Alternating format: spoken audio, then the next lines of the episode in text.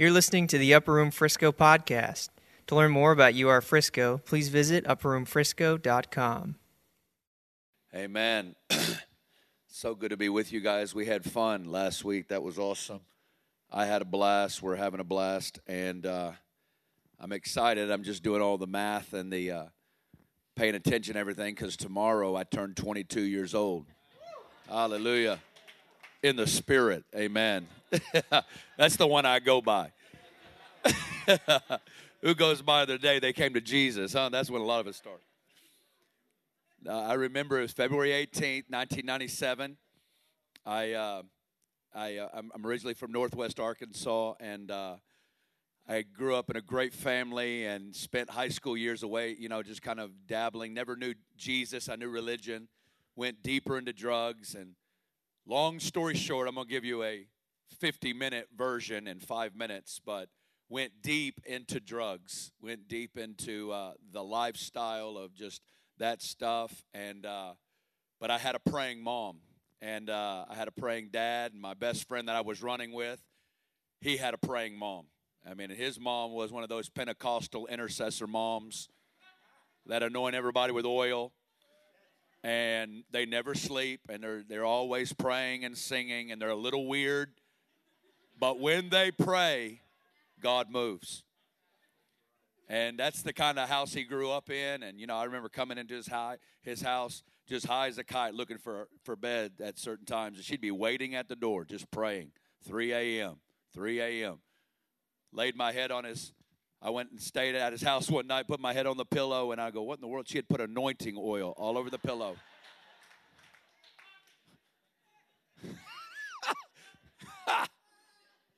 and,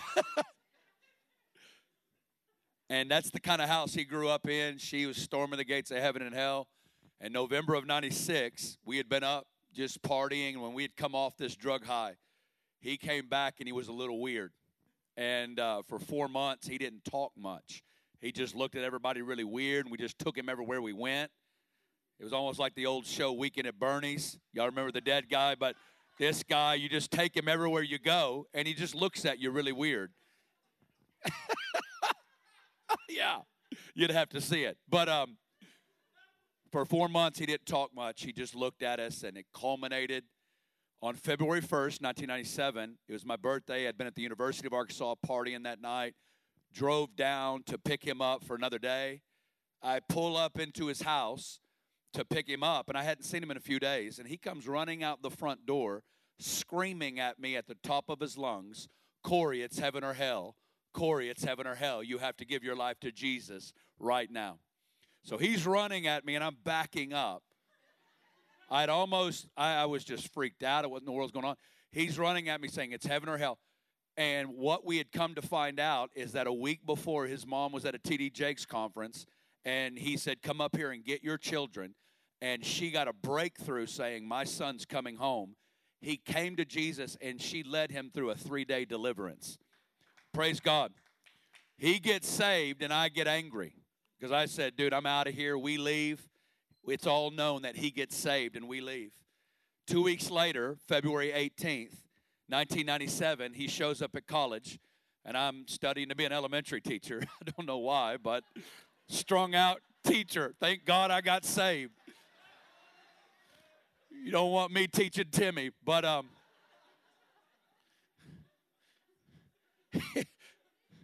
and so he shows up at college and he says, uh, Let me take you to lunch and he takes me to lunch and he shares with me that for those four months that he was seeing things. He was seeing angels demons seeing that what that that there are real things that people aren't aware of and that we are being controlled by darkness. And uh, he looked me right in the face. By this time in my life i had two dwis my license was gone and my life was in shambles but i was hard.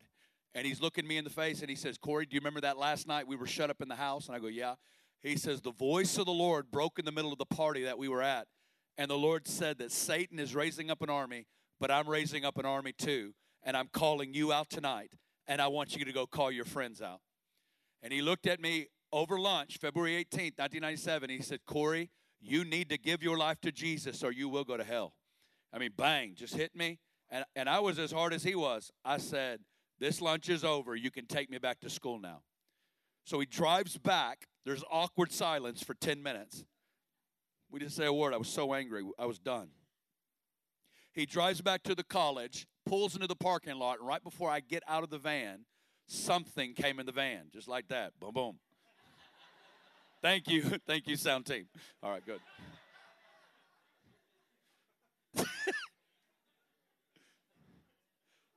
Something came in the van. I didn't know who or what it was, but I began to feel a presence move from the right of my body to the left of my body.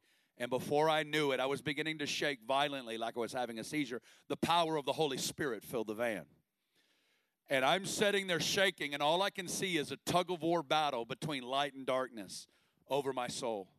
He pulls in the back of the parking lot. He starts going after spirits. I guess mom taught him you go after all these big spirits in prayer. And he's like, the devil come out or I'm coming in after you kind of prayers. And, and I literally, guys, I'm telling you, this is my story. I literally began to choke and I could not breathe.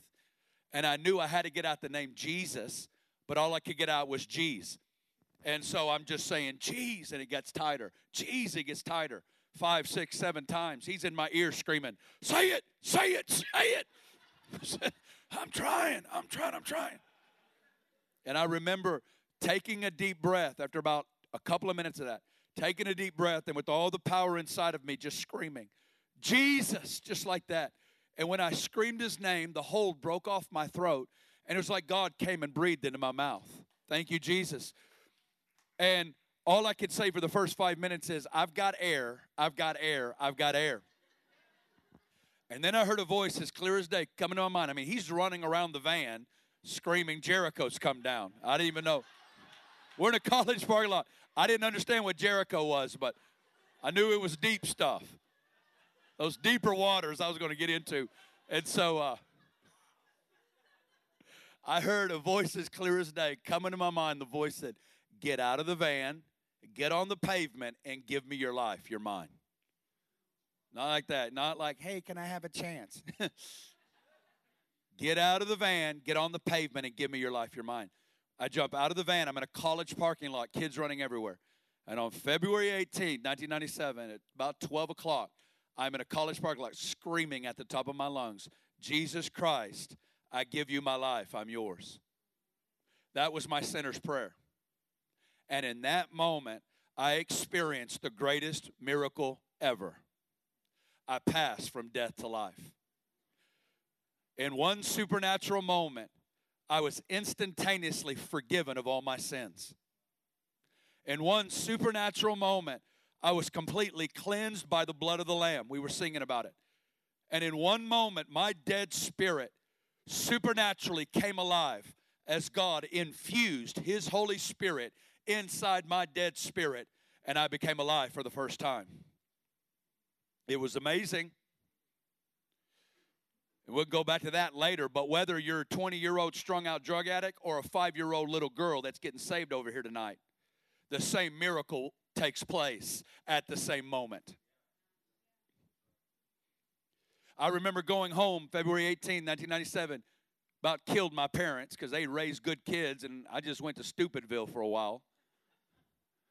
And I fell in her arms, and I remember sitting on my porch swing for two hours, undone by how blue the sky was, how green the grass was, and how loud the birds were. Everything was in technicolor, and it was like I had been dead for 20 years, and for the first time I was alive. And I never want to pass up an anniversary of my spiritual birthday to brag on the saving power of Jesus Christ. And I want to tell you if you are believing for loved ones, maybe lost sons, lost daughters, lost spouses, family members, I'm a testimony of the power of God to answer your prayers and for God to pull people out of the darkest pits. I just want to take that right now. If you're believing for a son or a daughter, I want you to raise your hand. Come on. That's what I'm talking about right now. We, we just I'm going to ask you to stand. Just let's stand. And we're just going to take a couple of minutes. We're not going to get into all the hoopla about it, but we're going to look our Father in the face and we're going to ask the Father right now in this environment God, I ask you, and if they're next to you, I want you to put your hand on them or stretch out your hand toward them. Father, I, I thank you, Lord, for what you did in my life 22 years ago. Father, I thank you that the battle in our families, the war in our homes, Father, I pray right now for every son or daughter, for every son or daughter that a mom or a dad is carrying right now before your throne. Father, we lift up their names before your throne. And Father, I pray right now in the name of Jesus that you would release salvation to that son, that you would release salvation and deliverance to that daughter that you would release a supernatural breakthrough of power and deliverance and salvation in their lives. Pull them out of the gates of hell. We call them back out of the gates of hell. We call their spirits. We call forth everything that was sown into their life. We call them out in Jesus' name. I pray, Father, that you would release salvation in our homes, deliverance in our homes, healing in our homes, that you would pull out the arrows, that you would put laborers into their life, that you would hunt them down. Maybe they've cut off communication to us, but we thank you, Father, we have your ear. Release angels to them, God. Release the Holy Spirit to them. And we thank you and we ask you to release it in Jesus' name. Amen. Amen, amen. You be seated. Good. Well, I just want to take, I couldn't just pass by this close to my anniversary without bragging on Jesus, and I believe that there's a real impartation released. Amen. Just wake up every day, mention their names before the throne. I know you do it. Hallelujah. He hears our prayers. Hallelujah. So I want to I want to kind of do a little bit of part 2 of what I started last week and kind of build into that so we can get swept right into this, man. I just love it. He's the God who hears your prayer. I want to put Revelation 22 17 up here and I want to I want to start with this and then I want to look at some other things because I just came up last night and just pretty much just released, you know, buckshot. You know, we just you know, just kind of went there. But this is what's burning on my heart Revelation 22 17. And the Spirit and the bride say, Come. Everybody repeat that after me. Say, The Spirit and the bride say, Come. One more time. Say, The Spirit and the bride say, Come. I like to think of this verse as a prophecy of where we're going. This is what I believe we're going to look like before the Lord returns and that the work of God in this hour, in our lives individually, He uses these kinds of things, even things like lost loved ones. He uses what I call presence and pressure to produce a prayer. He uses pressure, the pressure that delivers us from our own abilities, our own wisdom, our own resources, and that drives us into God drives us into God, He uses pressure and He uses presence. Because just when the pressure is about to break you, God breaks in with His glory and awakens you and touches you. and I believe that what God is doing in these days is He's doing several things right here. Number one, He's bringing the church into unity with the Holy Spirit. Number two, He's releasing a new paradigm to the church. We're going to begin to see ourselves as the bride. And number three, I believe that a spirit of prayer is going to come upon the church in a great way.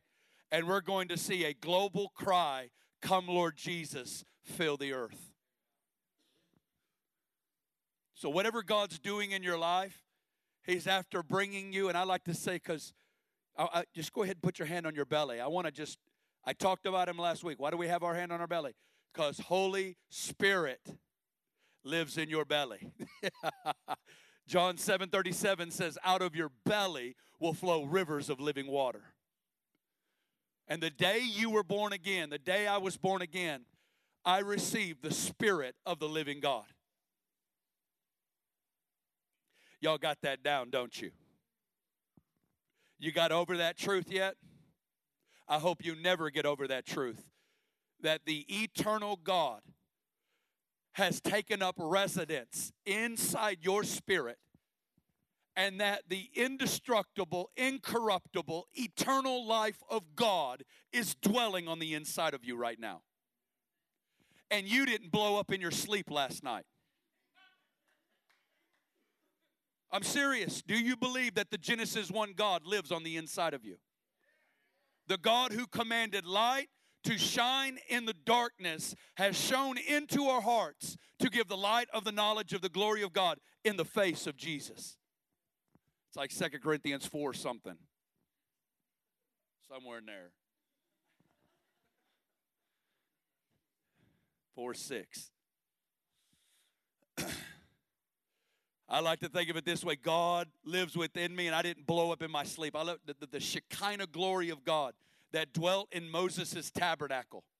That if the high priest did anything wrong in his ministry before the Lord, he would get smoked by the glory.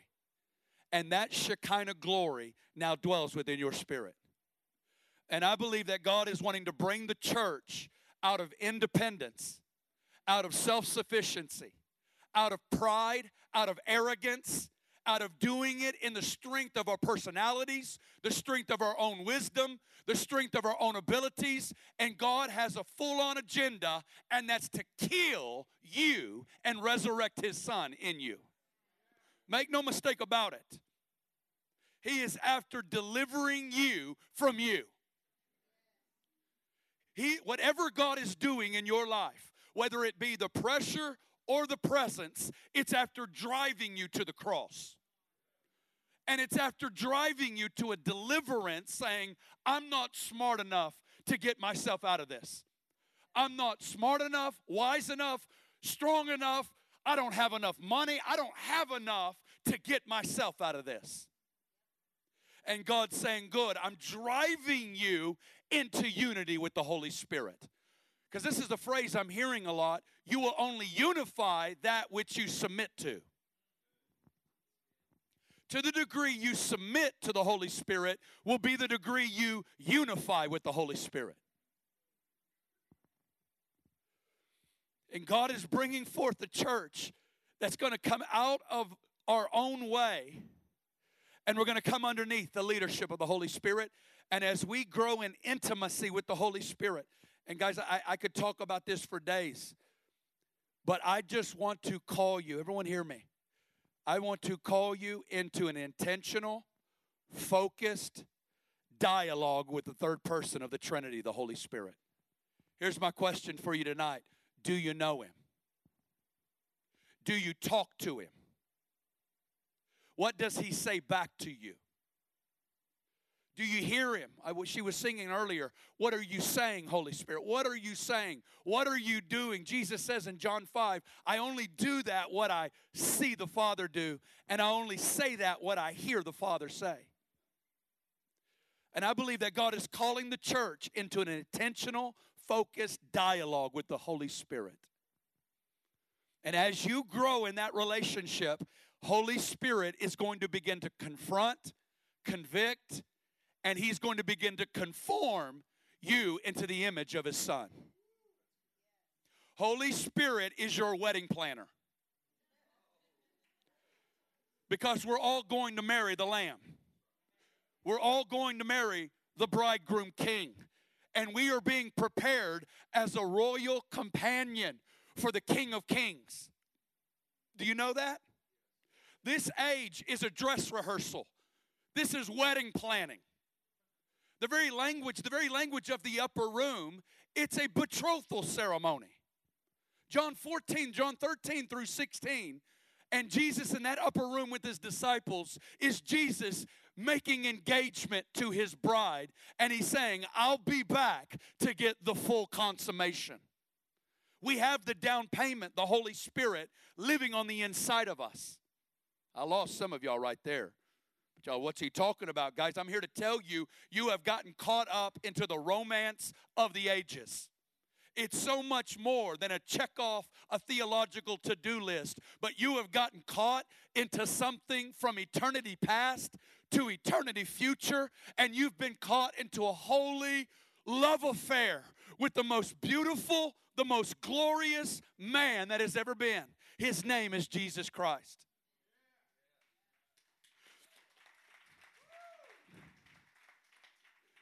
And the Holy Spirit is your wedding planner. And what he's going to begin to systematically do, uh, we talked about it last week, we're going to let him out of the back room. We're going to let him out of the back room. And this is our new prayer Holy Spirit, have your way. Have your way. I'm not going to box you and put you into the theological sidelines of how you can move. But with the Word and the Holy Spirit, I'm going to say, Come rearrange furniture on the inside of me. Come confront motives, thoughts, idols, secret places that religion won't touch. If you would begin to invite the Holy Spirit in the deeper levels, He will begin to do a revolution on the inside of you. He will do an extreme home makeover on the inside of you. Because it's all about building a landing strip for the flow of the Holy Spirit. He's going to confront and he's going to begin to remove ugly garments off the church. There is so much widowhood in the church, and there's so many orphans in the church. They're ones who think that the harder they work for God is what makes them acceptable to God. But we're going to get washed in these love songs that say, I'm washed in the blood of the Lamb, therefore I'm innocent. And the church is going to come out of self righteousness and we're going to begin to come into the revelation that we are the righteousness of God in Christ Jesus. I like to say it this way here's a prayer you can start praying I'm as clean as Jesus is before the throne of God. It's confronting all kinds of religious spirits. Because you know what? Jesus doesn't do thrift store shopping. You don't get secondhand righteousness. You get His righteousness. He imparts His righteousness. He imparts His life, and you stand innocent before the throne. Now, what your journey in as the Christian life is, you've lived in slavery so long, you still think dirty, therefore you act dirty, but legally and spiritually, you have been made innocent and blameless before the throne. The issue is you need to change these six inches. That's why the washing of the water, can you put Ephesians 5 26 up here? 20, start with 25.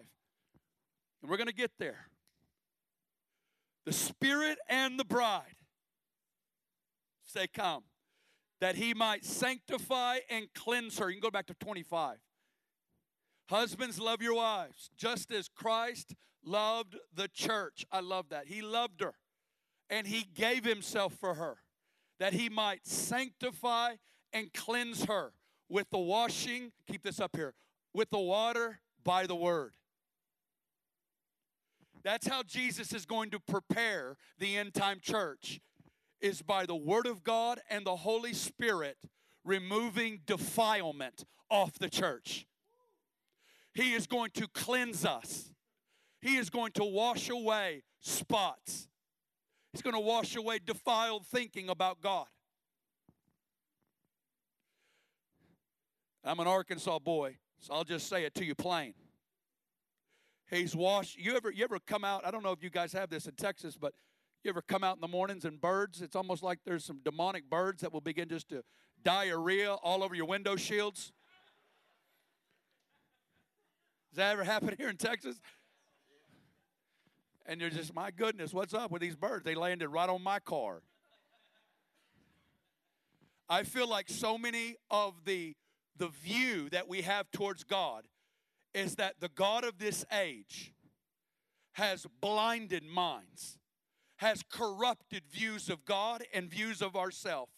And we have so much bird crap on our window shields that we cannot see God rightly, we can't see ourselves rightly, and we relate with God through limited and perverted views of God. And we need the washing of the water by the word to cleanse away defilement so we can see Him rightly and thereby see ourselves rightly.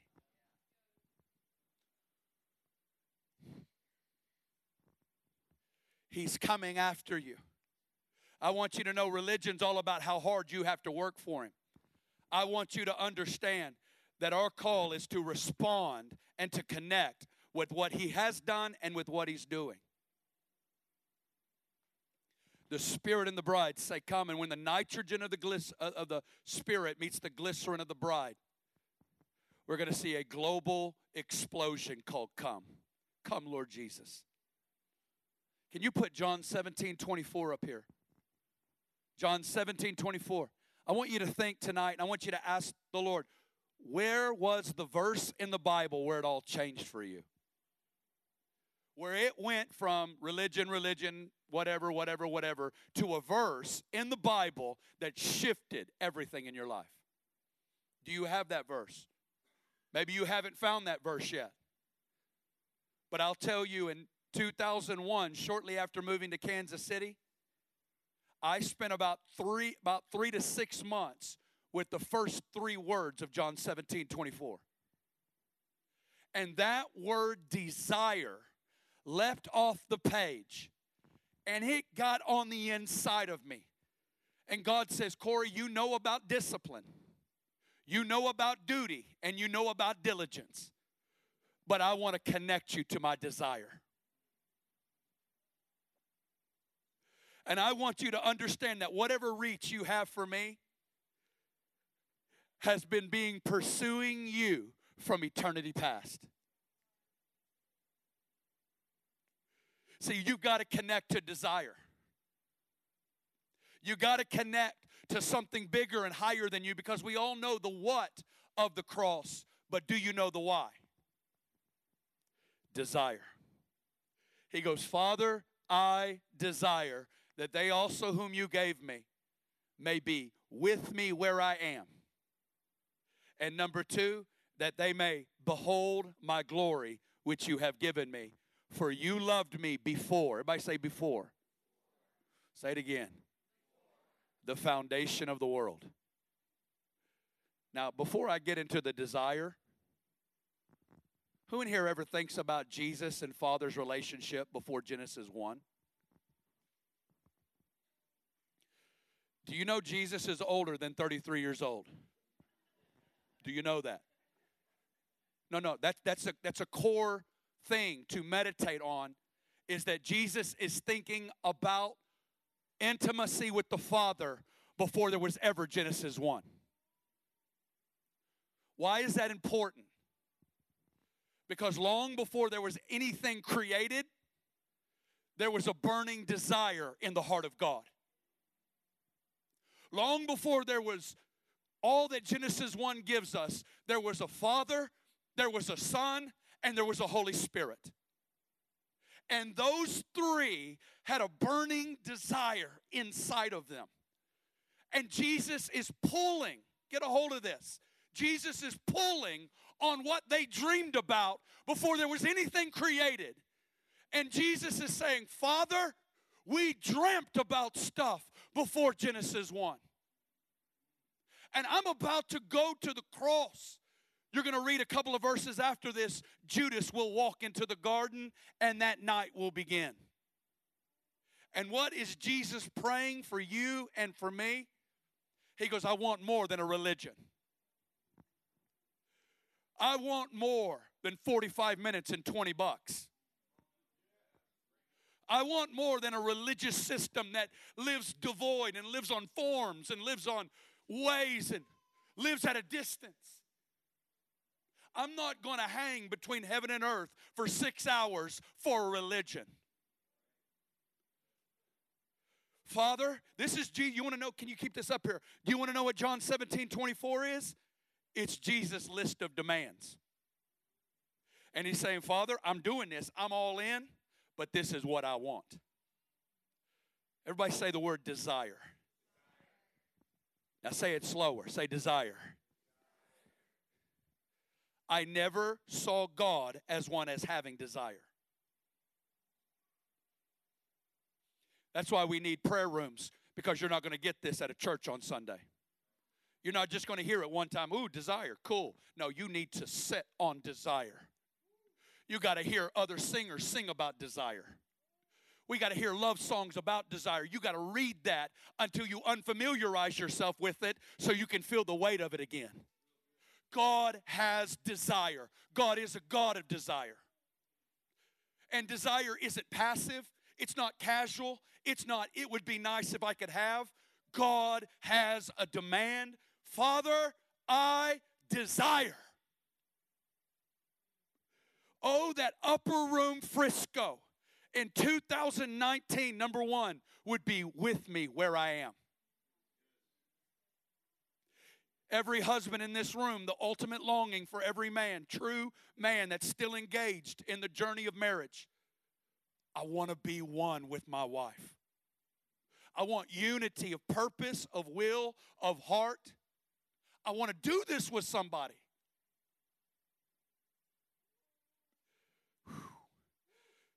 Revelation 22 17 is Father answering Jesus' prayer.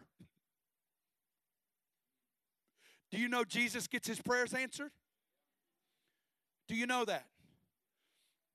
And I'm glad that we got to hear this. Because Jesus prayed that you would be with him where he is.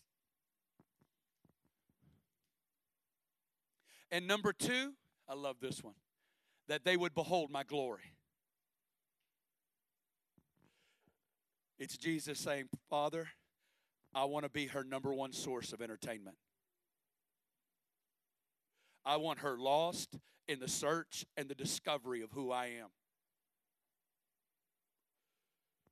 I want to capture her gaze. I want to capture the church's gaze. And I want to break through the scales of religion. He's going to break the scales of religion in DFW. He's going to break through those fog that has all the right verses, but yet doesn't feel anything. We're professional window shoppers. And we've deceived ourselves into thinking we own something just because we can say all the facts about the dress in the window. And we live disconnected. There's a glass between it, but yet you can tell me everything about it.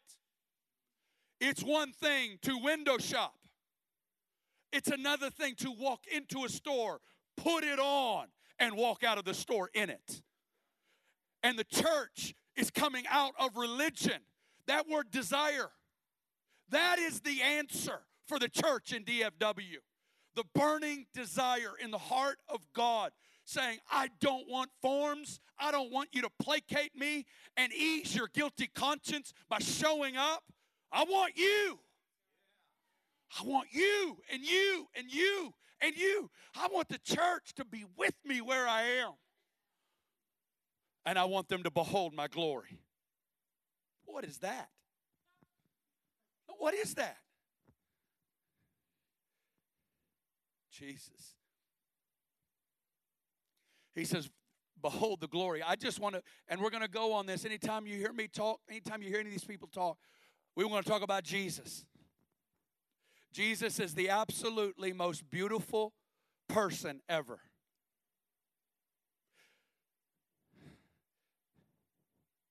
I'm here to tell you that the revelation of Jesus Christ hitting your heart will answer a thousand questions in your life.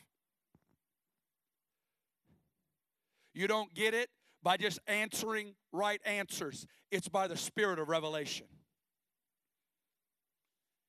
And he is knocking at the door. Can you put Revelation 3:20 up here? This is a verse I hit last week. Words like desire. It's like, man, he's intense. God is intense.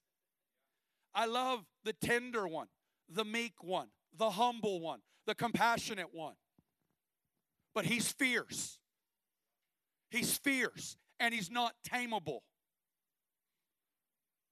He is a king who will rule all the nations. And he is a king who is driven by love. He's a jealous bridegroom. He has fire in his eyes. And he's not going to share you with anybody. I love this. We we've used this verse, and God's probably saved some of you on this verse. But this primarily isn't a verse for the lost. It's Jesus talking to the church, and he's saying, Behold, I stand at the door and knock. If anyone hears my voice and opens the door, I will come into him and dine with him, and he with me. Whatever level or whatever place you've arrived in God, know that the bridegroom is knocking at the door of your heart saying, I'm a real estate developer and I want greater access to the inside of you. And I won't open the door for you. I want you to open up places in your heart and you don't even know how to get there. You can pray prayers like this Help me get there. Help me open the door to places of fear and shame and rejection and addiction. Some of you have safe places of what rejection will hit, and it throws you into the pornography swirl. And that's where you hide. And Jesus is saying, Behold, I stand at the door and knock. I want greater access into those places. I want you to open the door and I will come in and I will dine with you. You will encounter fresh intimacy with me. That's an intense bridegroom. It's not that he's whatever, but I mean, who what kind of God when 100% of humanity says we don't want you, what kind of God says, "Ha-uh. Ha-uh." And comes to the earth and puts on a human body forever. Do you know he's never going to take off the human body suit? It's not like, well, I'm glad that season's over. He is forever wed to humanity. He put on flesh and blood, joined himself in our plight, in our brokenness, in our humiliation. That's what he was talking about tonight. Though he was higher than the heavens, he emptied himself. What kind of God does that? But he doesn't even stop with joining himself with humanity. It's not so we can just say, hey, we're all together. Yes, he's the sympathizing high priest, but he says, I've come to break you out of this jail. And he lives the perfect life you cannot live. And then he climbs up on that cross, and the death that is belonging to us, he receives. And then he goes to that grave. He comes out of the grave. He ascends to the right hand of the Father, and Jesus is in full time ministry right now. It's called the ministry of intercession. He's not in a La-Z-Boy. And guess what? He's coming back. and the Holy Spirit. I got this verse. Can you put up here, James? Um, I got to find the verse. Just a couple of other verses, and then we're going to pray for you. James something. Thank you, Jesus. James 4. Now, James is intense. James 4 4. Yeah, get your seatbelt on. This is the brother of Jesus. Adulterers and adulteresses, do you not know that friendship with the world is enmity with God? Whoever therefore wants to be a friend of the world makes himself an enemy of God. Next verse. Or do you think, here's the verse that I was hearing tonight during worship. Do you think that the scripture says in vain, the spirit who dwells in us yearns jealously.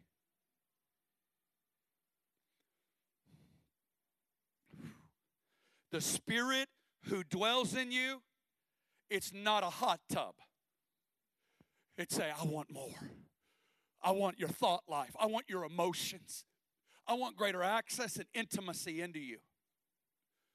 Verse 6. But he gives more grace. Therefore, he says, God resists the proud, but gives grace to the humble.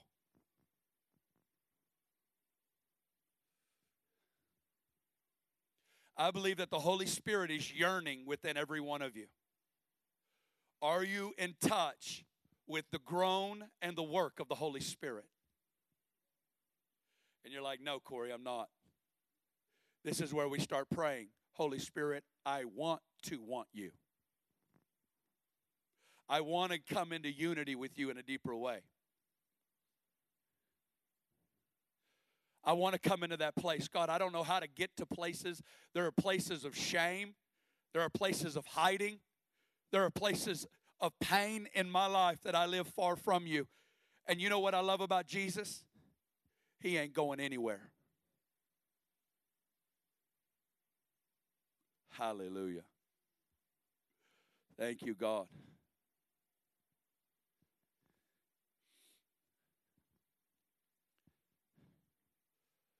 Spirit and the bride say, Come. The Spirit and the bride say, Come. I want you to just begin to say, Come, Holy Spirit. Begin to say, Come, Holy Spirit. Say, Come to me. Come near me. Come for me.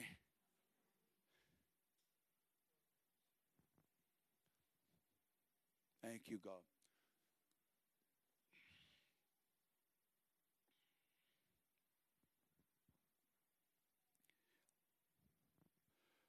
Father, we just come before you. I just want to invite you to stand all over the room. We're just going to have the worship team come up here.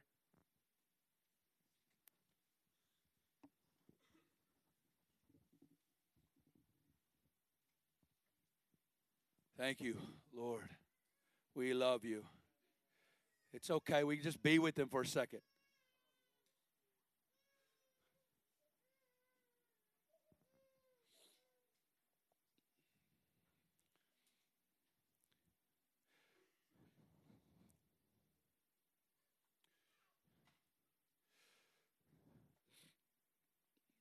I remember that word desire got a hold of me.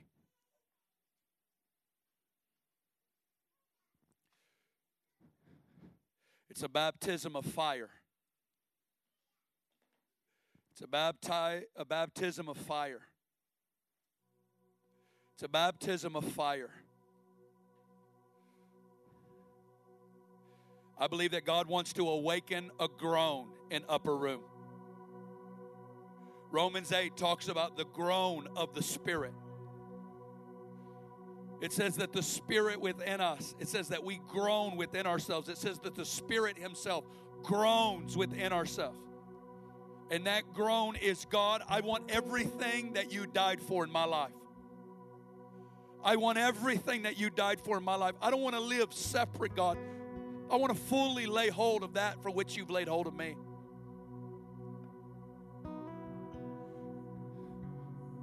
God, I thank you for these beautiful men and women. I thank you for stories and histories. And oh, God, we could all share our stories. God, you're bringing the church out of hiding and you're bringing her forth. I just want you to open up your hands and I just want to begin to just begin to pray in the spirit all over the room and begin to just make melody in our hearts and begin to sing before the Lord.